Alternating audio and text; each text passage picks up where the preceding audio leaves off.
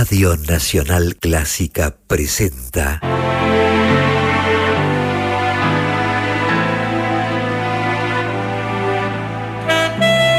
Sonido con sentido. Idea y conducción, Luciano Grimberg.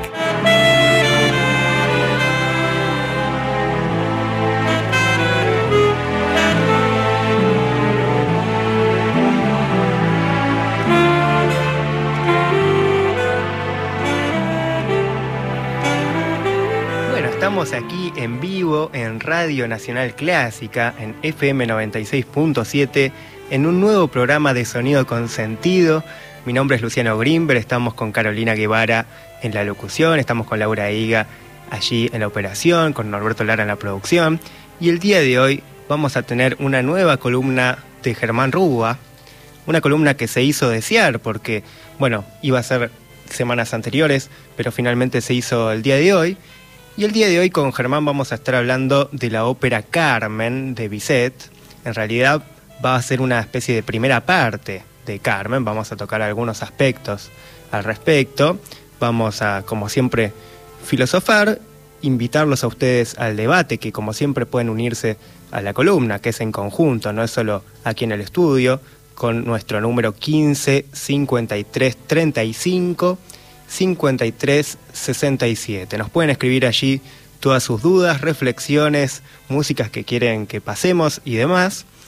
Y además de filosofía, además de ópera y de todo lo que nos trae Germán Rúa, también vamos a estar, bueno, escuchando un poco de jazz como venimos haciendo en las últimas semanas, escuchando un poco de distintos sonidos de Big Band, explorando, digamos, eh, la combinación de timbres que se puede crear en, dentro de una Big Band. Por eso ya hace un par de semanas que queríamos escuchar a Kenny Wheeler. El día de hoy arrancamos de una con esa música, con Kenny Wheeler y con su Big Band. Y luego, bueno, vamos a seguir escuchando música y también quizás, quizás, no lo sé, alguna de las músicas que pasemos el día de hoy sea en realidad de una inteligencia artificial y no de un intérprete, no de un instrumentista o de un cantante o de un compositor humano. Pero bueno, eso quedará para más adelante y les dejaré a ustedes que al 15 53 35 53 67 descubran cuál es la inteligencia artificial.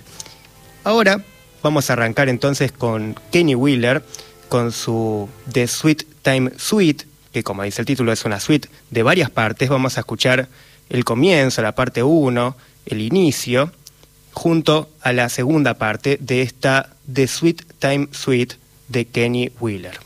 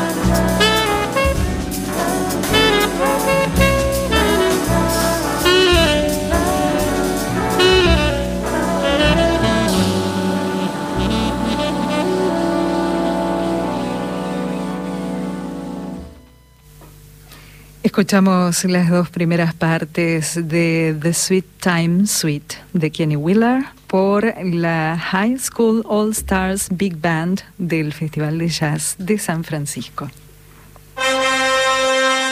¿Qué hay de nuevo, bufón? Ópera en deconstrucción.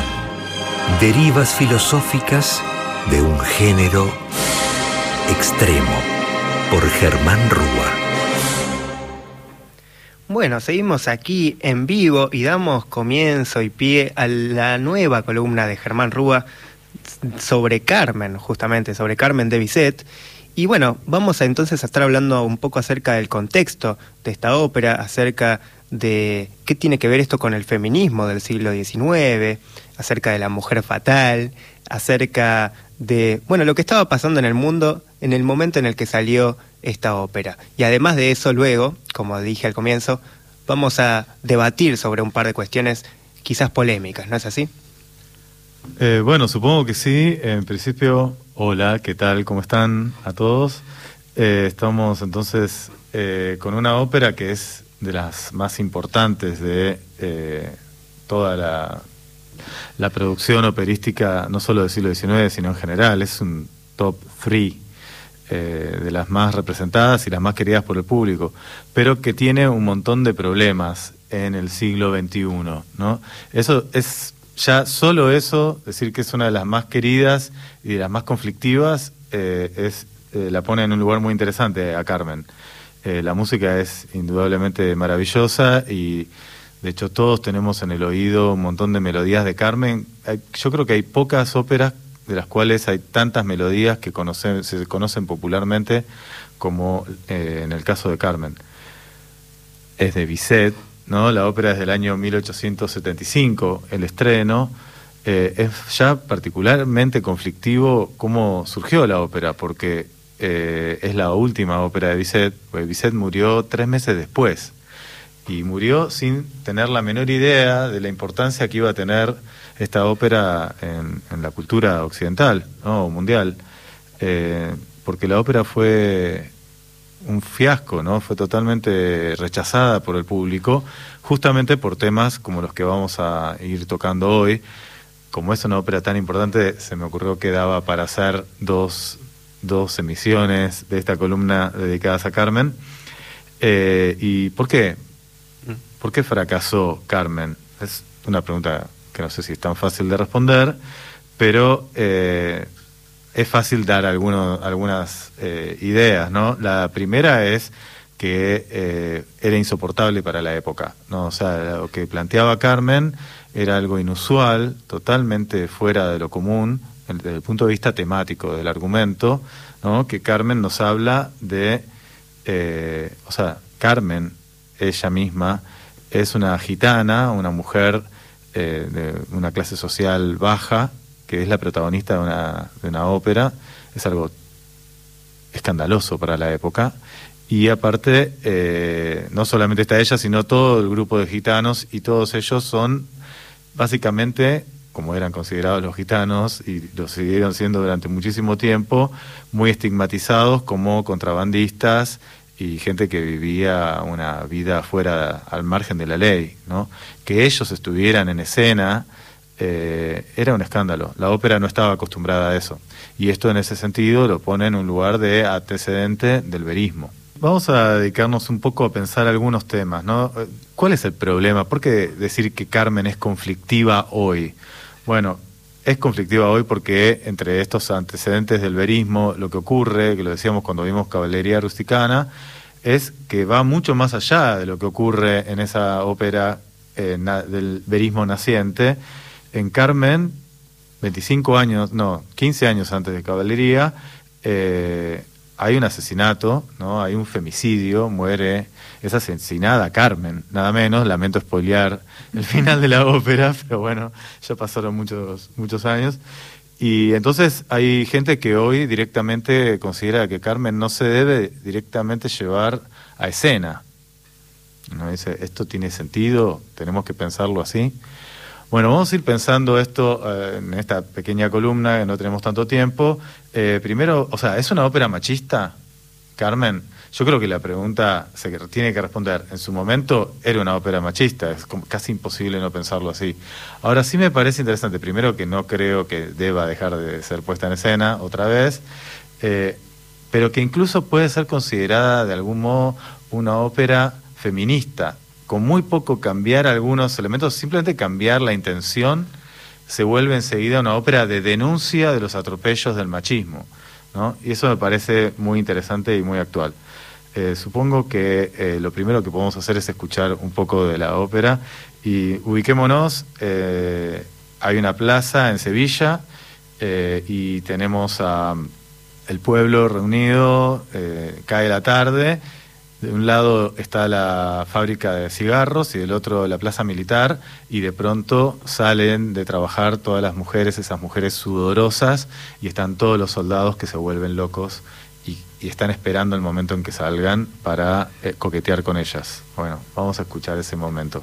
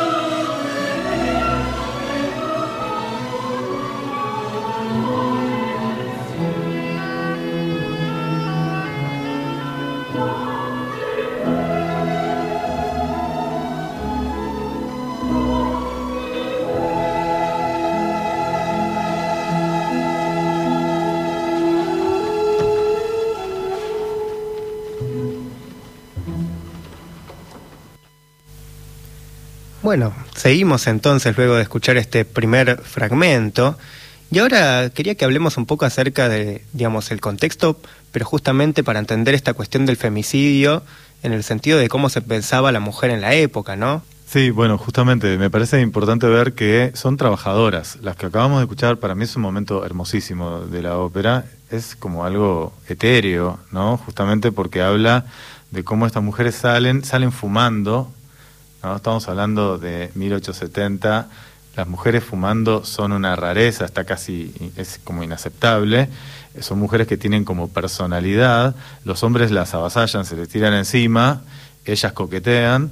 Eh, y todo este contexto que podría parecer idílico, en realidad es un, es un contexto decadente. Eso es raro, esto es parte de lo que no gustó de la ópera, ¿no? ¿Por qué muestran a toda esta gentuza, ¿no? Ahora, todas estas mujeres que están ahí eh, haciendo gala de su femeneidad, eh, son mujeres trabajadoras, ¿no? Están en una, en una, fábrica, es un contexto bien típico del siglo XIX. Uno puede decir, bueno, ahora las mujeres trabajan, sí, claro, pero el siglo XIX conoció la forma más dura de explotación de las mujeres, ¿no? O sea, la revolución no se da eh, con la máquina de vapor y la división del trabajo comienzan a desarrollarse técnicas de, eh, de, de, trabajo, ¿no? La división del trabajo permite que cualquier persona pueda hacer las tareas ínfimas eh, que requiere una máquina eh, y entonces toman a niños y a mujeres, porque sale obra, eh, mano de obra mucho más barata que la masculina, y eso llevó a una explotación bestial. Un poco de eso ya trata este contexto, eh, y a la vez, en el medio de todo esto, aparece, bueno, a las mujeres las explotan, pero también es el momento en que se está combatiendo desde el lugar de un naciente feminismo. ¿no? Ya en la Revolución Francesa hubo unas feministas importantes como Olimpia de Gouges, que eh, frente a la Declaración Universal de Derechos del Hombre y del Ciudadano, que fue uno de las primeras, los primeros documentos que sacó la Asamblea de la Revolución, propusieron una Declaración Universal de los Derechos de la Mujer y la Ciudadana. Y Olimpia de Gouges terminó en la guillotina, Y a las mujeres y sus derechos las dejaron bastante afuera. Bueno, eh, un poco esto también es parte del contexto y en el medio de eso aparece Carmen, que es esta mujer fatal, una mujer bellísima y arrolladora, ¿no? Y don José, que está entre todos estos soldados, que tiene a su noviecita, que es Micaela, pretende que no se vea afectado por ella, pero en realidad cada vez va a ir mordiendo más la trampa, el anzuelo, ¿no? De, eh, de una mujer que tiene todos los artilugios para conquistar. Todos quieren estar con ella, menos don José, pero don José va a terminar eh, arruinando su vida por esta mujer, ¿no? Eh, bueno, lo que vamos a escuchar ahora es justamente, Carmen, yo quiero decir esto, ¿no? Carmen es como una especie de monstruo de seducción. Y eso me parece interesante para hablar después. Vamos a escuchar, a ella la meten presa porque se pelean, se arma una trifulca. Y eh, cuando le toca justamente a don José cuidarla, custodiarla, y ella le va a proponer, déjame que, que, yo me escape y después nos encontramos y va a pasar algo entre nosotros. Él cae finalmente, lo acepta, deja que se vaya, y esta es la escena que estamos viendo, ¿no? la que vamos a escuchar ahora.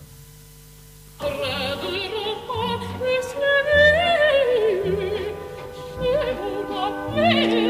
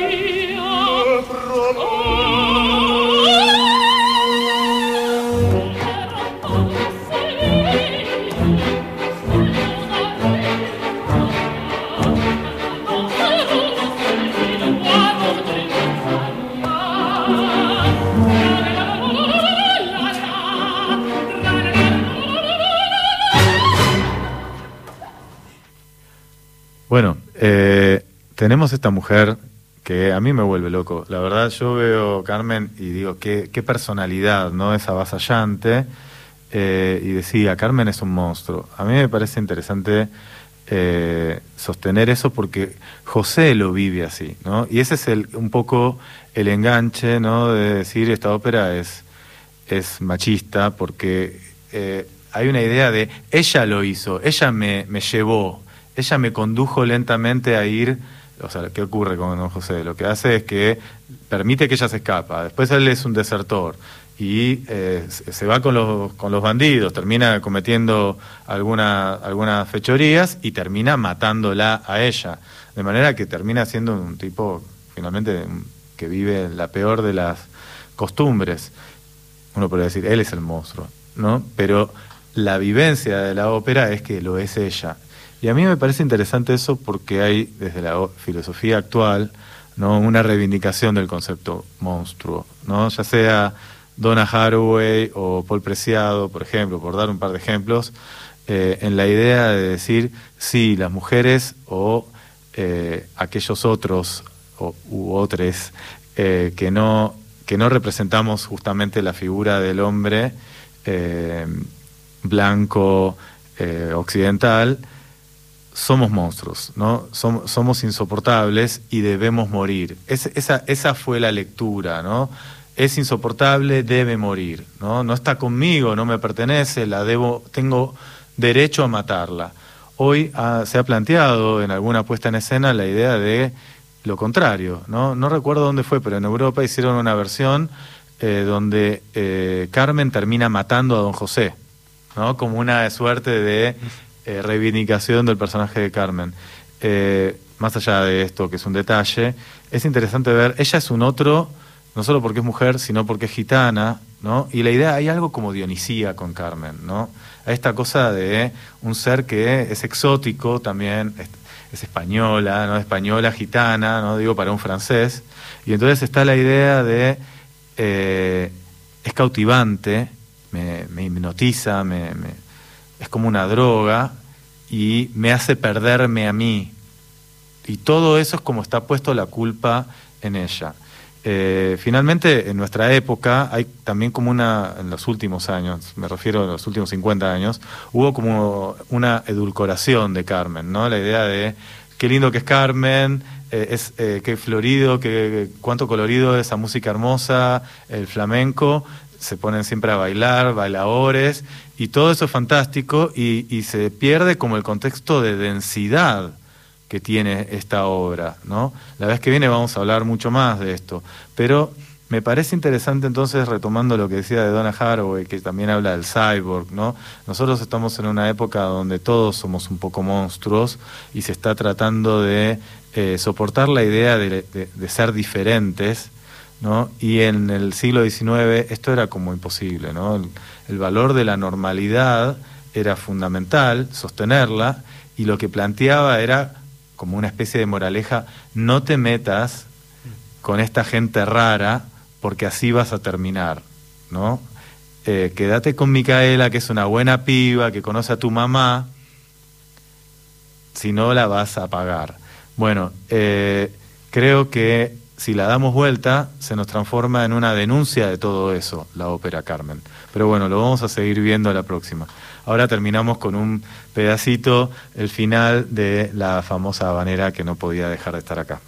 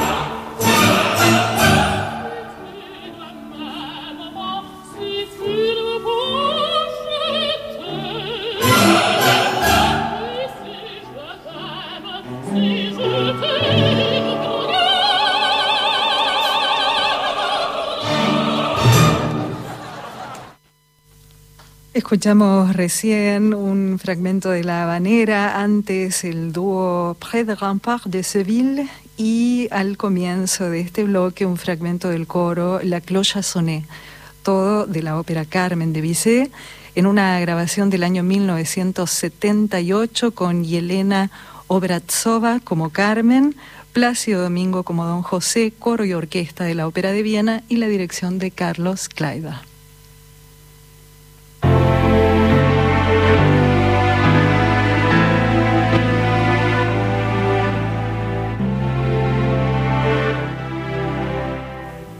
Bueno, seguimos aquí en vivo luego de la columna de Germán Rúa.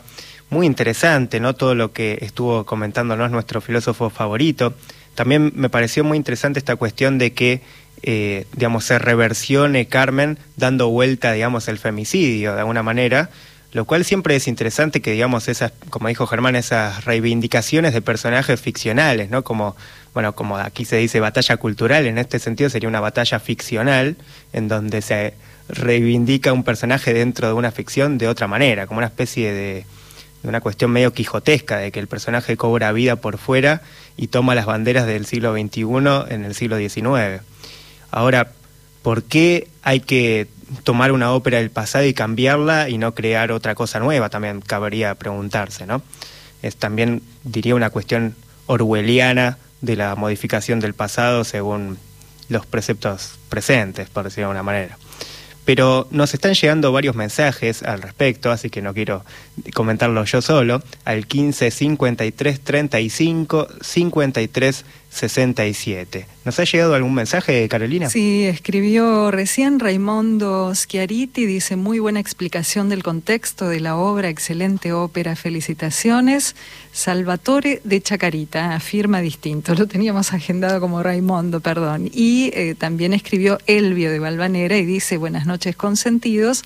Creo que el arte no ha sido, no es ni debe ser limitado por la legalidad o moralidad de los asuntos o argumentos o personajes que ha abordado o aborda.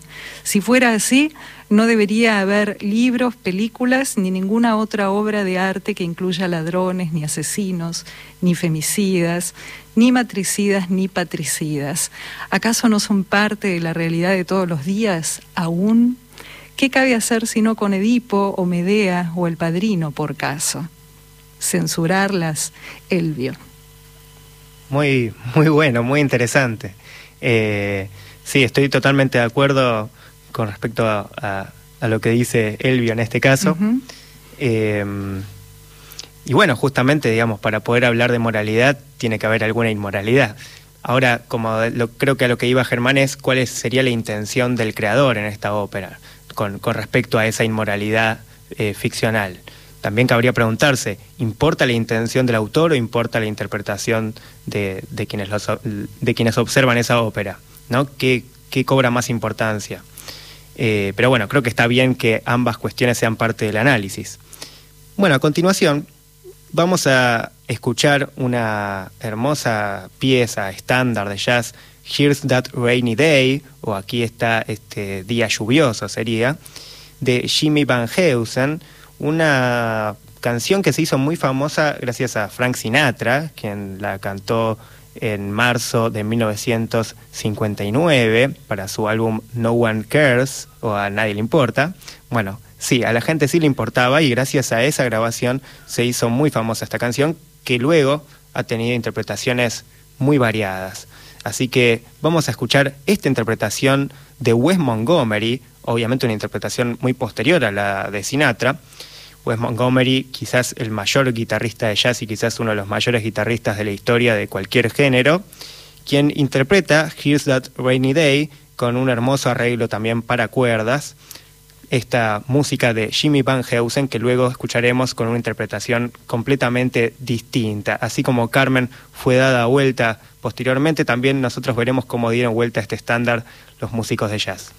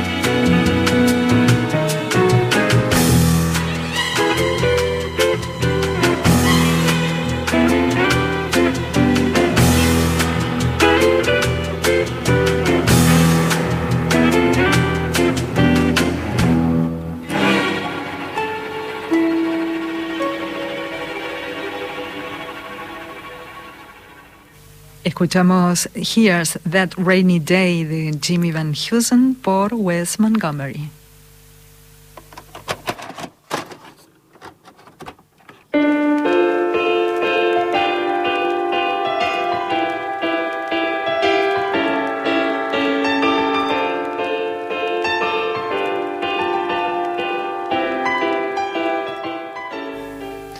Bueno, seguimos aquí en vivo en Sonido con Sentido en FM 96.7 y recién escuchábamos Here's That Rainy Day de Jimmy Van Heusen. Y bueno, nos pueden seguir escribiendo al 15 53 35 53 67. Como decía, este estándar fue, bueno, reversionado como todos, fue dado a conocer por la interpretación de Frank Sinatra en particular y ahora vamos a escuchar una interpretación muy distinta a la de recién de Wes Montgomery, en donde Wes, digamos, bueno, va interpretando la melodía, metiendo algunos eh, pasajes muy líricos, como suele ser Wes, digamos. Su manera de improvisar es siempre algo muy, muy cantable, porque parecería que él estuviese cantando un poco con la guitarra. Y también suele estructurar sus solos de una manera en donde arranca, digamos, con una sola línea, luego va haciendo, por ejemplo, tríadas o dos notas, digamos, al mismo tiempo, y luego termina el solo haciendo acordes. Es una manera quizás que, digamos, muy usual de él para encontrarle cierto dinamismo al solo y que vaya creciendo en complejidad, en este caso en notas, y en densidad, podríamos decir. Bueno, a continuación vamos a escuchar una interpretación bien distinta de Here's That Rainy Day, con Tommy Flanagan en el piano y Art Ellefson en el saxo. Y puse esta interpretación por dos motivos. Uno, por que es una interpretación muy distinta, que como decía anteriormente es como que agarran a, Carmen y le dan vuelta o reversionan el argumento. En este caso también le dan una lectura distinta a la partitura. Y por otro lado, por el solo que hace Art Ellefson en saxo, que me parece espectacular, porque, digamos, es es raro meter un solo tan virtuoso en, en, una balada, digamos, entrar de esa manera a solear en una balada. Muchas veces podría chocar, digamos, eh, tratar de sobresalir y hacer tanto lujo, digamos, eh, cuando la música tiene otro clima. Sin embargo, él entra bien de esa manera y eso me parece que es muy original y al mismo tiempo es un solo muy difícil y muy hermoso. Así que, bueno, espero que lo disfruten. Here's That Rainy Day esta interpretación por Tommy Flanagan en el piano y Art Ellefson en el saxo.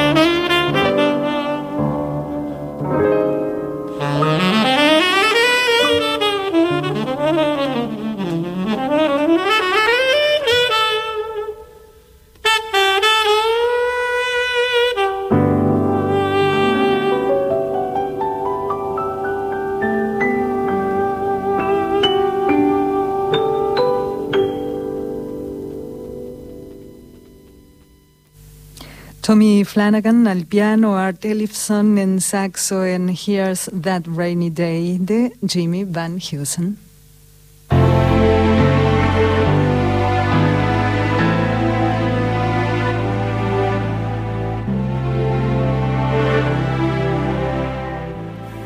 Bueno, seguimos aquí en Sonido con Sentido y recién escuchábamos entonces esta interpretación de Here's That Rainy Day que tiene este solo de saxo que es realmente para mí espectacular.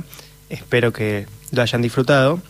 Y a continuación vamos a estar escuchando, bueno, les, dije, les dije antes que Sinatra fue el que hizo famosa este estándar de Here's That, Rainy Day, así que no podía faltar un poquito de Sinatra el día de hoy. Vamos a escuchar una grabación, bueno, bastante conocida porque la música es recontra archiconocida. Estoy hablando de La Vie en Rose, la vida de rosa, ¿no? Vendría a ser. Y bueno, la verdad es que la vida se pone de rosa cuando escuchamos a Sinatra y a esta música. Y quiero que nos escriban al 15 53 35 53 67 opinando acerca de esta interpretación y de, para ustedes, cuál es la interpretación que más les convence de esta música, que también fue reversionada millones de veces. Así que escuchemos este arreglo particular de la Bien Rose con Frank Sinatra en la voz.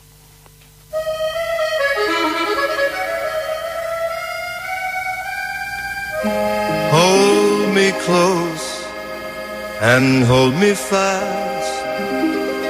The magic spell you cast. This is love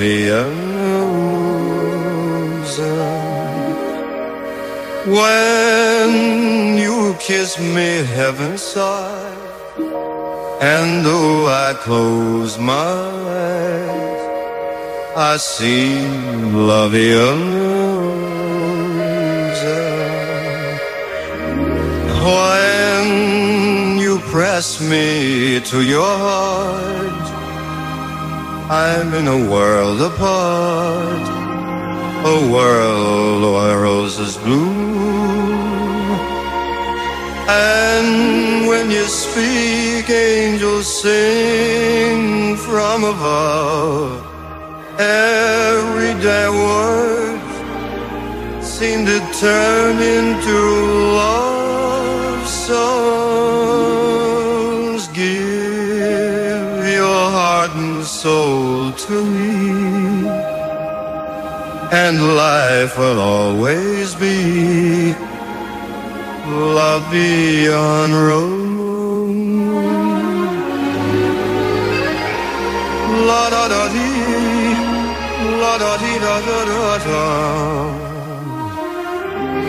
Everyday words seem to turn into love songs.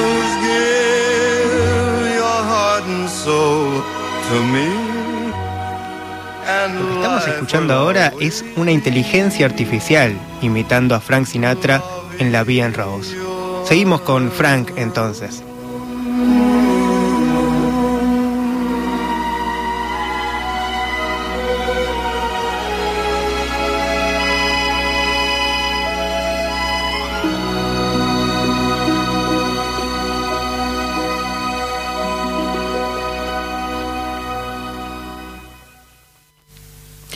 Escuchamos La Bien Rose, inteligencia artificial, en la voz de Frank Sinatra o imitando la voz de Frank Sinatra.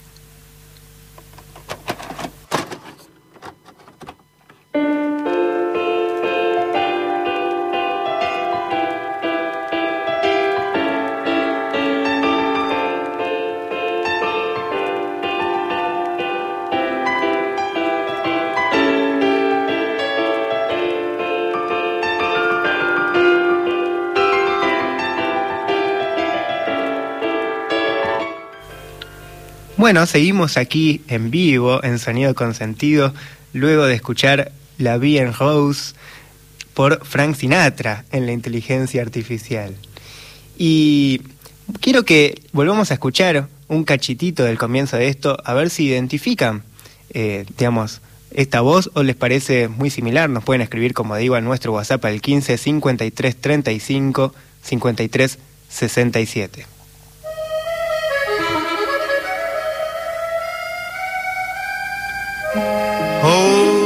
Close and hold me fast. The magic spell you cast. This is Lavian When you kiss me, heaven sigh. And though I close my eyes, I see Lavian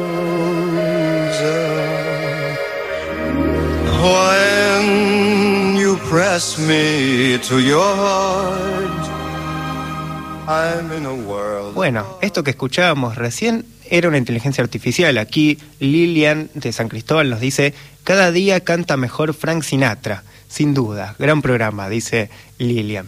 Bueno, esperemos que pase algo similar con Gardel. Probablemente ya hay inteligencias artificiales que hacen esto con Gardel y probablemente ahí sí, cada día cante mejor, pero literalmente, con mejor sonido, remasterizado y en el siglo XXIII se sigue haciendo con inteligencia artificial. O quizás no. Y el verdadero Gardel quedó allí y Sinatra también quedó allí en las grabaciones reales que hizo. En este caso es extraño que no haya hecho una grabación de la Bien Rose y por eso justamente eh, uno puede escuchar esto y sin saber eso y decir, bueno, claro, es, es lógico que Sinatra haya grabado esta música. Bueno, nuestro programa está llegando a su fin. Quizás la próxima vez volvamos a escuchar alguna otra cosa hecha por inteligencia artificial y sigamos con este debate. Los voy a poner un poco a prueba a ver si lo pueden identificar o no. Quiero agradecer nuevamente a Carolina Guevara, a Horacio Prado en la operación, a Germán Rúa que estuvo el día de hoy haciendo su columna ¿Qué hay de nuevo bufón? Y a todos ustedes oyentes que están del otro lado, que nos pueden escuchar en nuestro Spotify, en nuestro podcast Sonido con Sentido del mismo nombre. Están allí, bueno, todas las emisiones subidas a Spotify. Y también nos dice aquí Mabel de Chacarita, hola, la, artificial es muy lavado, lavada supongo que quiere decir. Me quedo con Edith Piaf. Bueno, estoy de acuerdo, es, esa es la versión quizás más conocida, más tradicional. Y también estoy un poco de acuerdo con que la inteligencia artificial es un poco todavía, todavía una versión lavada de Frank Sinatra. Pensemos que estas son recién las primeras versiones de estos modelos de imitación de, voz. Así que bueno, imaginemos lo que queda en el futuro justamente. Bueno, nos vemos entonces la próxima, el próximo martes a las 20 horas, con más sonido con sentido.